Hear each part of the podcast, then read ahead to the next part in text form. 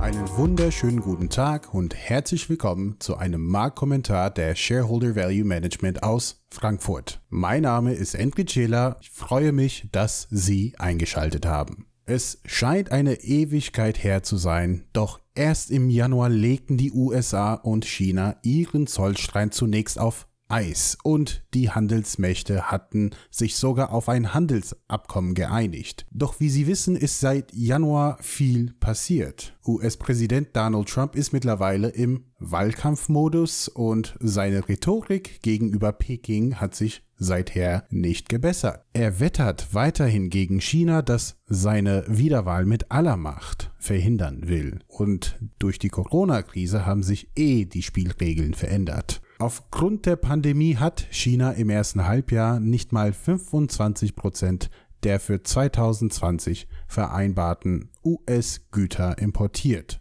Diesen Rückstand bis zum Jahresende aufzuholen, dürfte also relativ schwer werden. Ohnehin scheinen beide Parteien dem Handelsabkommen wenig Wert beizumessen. Leider. In China wächst der Unmut darüber, dass die Trump-Administration trotz der großen Zugeständnisse Chinas den geopolitischen Druck auf Peking hochhält. Gleichzeitig passt das Abkommen, das Trump im Wahlkampf zusätzliche Nachfrage für US-Unternehmen bescheren sollte, nicht mehr zum China-kritischen Geist in Washington. Denn auch Trump-Kontrahent Joe Biden bezeichnete diesen Deal zwischen den Handelsmächten bereits als gescheitert. Und was macht Peking? Es baut seine wirtschaftliche Macht weiter aus. China hat die Corona-Krise wesentlich besser als die USA gemeistert. Die Wirtschaft wächst weiter und wieder, während das Bruttoinlandsprodukt der USA im ersten Halbjahr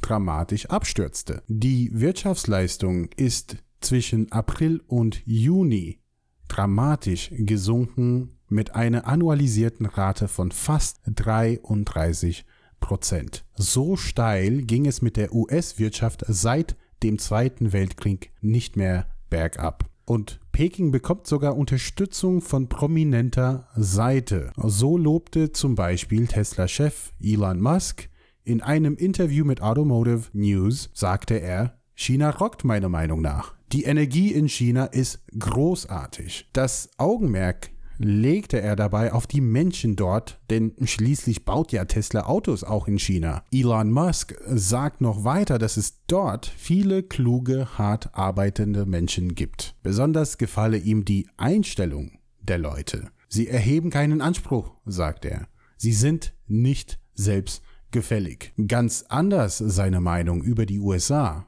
Ich beobachte in den Vereinigten Staaten zunehmend mehr Selbstgefälligkeit und Anspruchsdenken, sagte der Tesla-Chef über das eigene Zuhause. Und auch hier sei China eindeutig im Vorteil. Aber es geht noch weiter. Nachdem China zuletzt den Markt für US-Geldhäuser wie Goldman Sachs, Morgan Stanley und so weiter geöffnet hatte, will die Volksrepublik einen Rivalen zu den Wall Street-Giganten schaffen.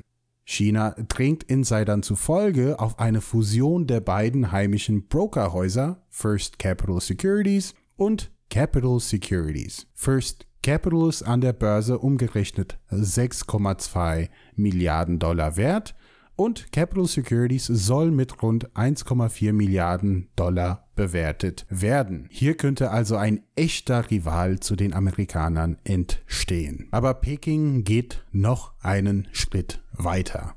So wurde mit dem Star Market in Shanghai eine Technologiebörse ins Leben gerufen. Vielleicht haben Sie davon gehört. Diese soll der Nasdaq, also der Tech-Index aus den USA, mittel- bis langfristig ganz sicher Konkurrenz machen. Das wird bestimmt nicht einfach, aber der Schritt macht auf alle Fälle Sinn. Der Handelsplatz soll chinesischen Firmen aus den Zukunftsbranchen Hightech und äh, Biotechnologie mehr Möglichkeiten und Freiheiten beim Beschaffen von Kapital geben. Bislang notieren die Aktien chinesische Technologiefirmen entweder an der Wall Street oder in Hongkong. Der Star Market soll genau diese Unternehmen zurück aufs chinesische Festland locken. Aber auch für uns als Fondsberater und Fondsmanager ist ein solches Segment sehr interessant. Schließlich werden junge und aufstrebende Unternehmen am Star Market quasi ins Schaufenster gestellt. In unseren Mandaten wie dem krisenerprobten Frankfurter Aktienfonds für Stiftungen und dem Prima Globale Werte sind wir schon seit vielen Jahren in verschiedenen chinesischen Aktien investiert. Derzeit sind es nur zwei, nämlich Alibaba und Tencent. Eine Technologiebörse wie der Star Market gibt uns aber die Möglichkeit, weitere interessante Werte kennenzulernen, die vielleicht bei anderen Anlegern nicht so im Fokus stehen. Denn dass Peking auch am Kapitalmarkt seine Position ausbauen wird, steht wohl außer Frage. Vielen Dank und bis zum nächsten Marktkommentar von Shareholder Value Management. Bleiben Sie gesund. Musik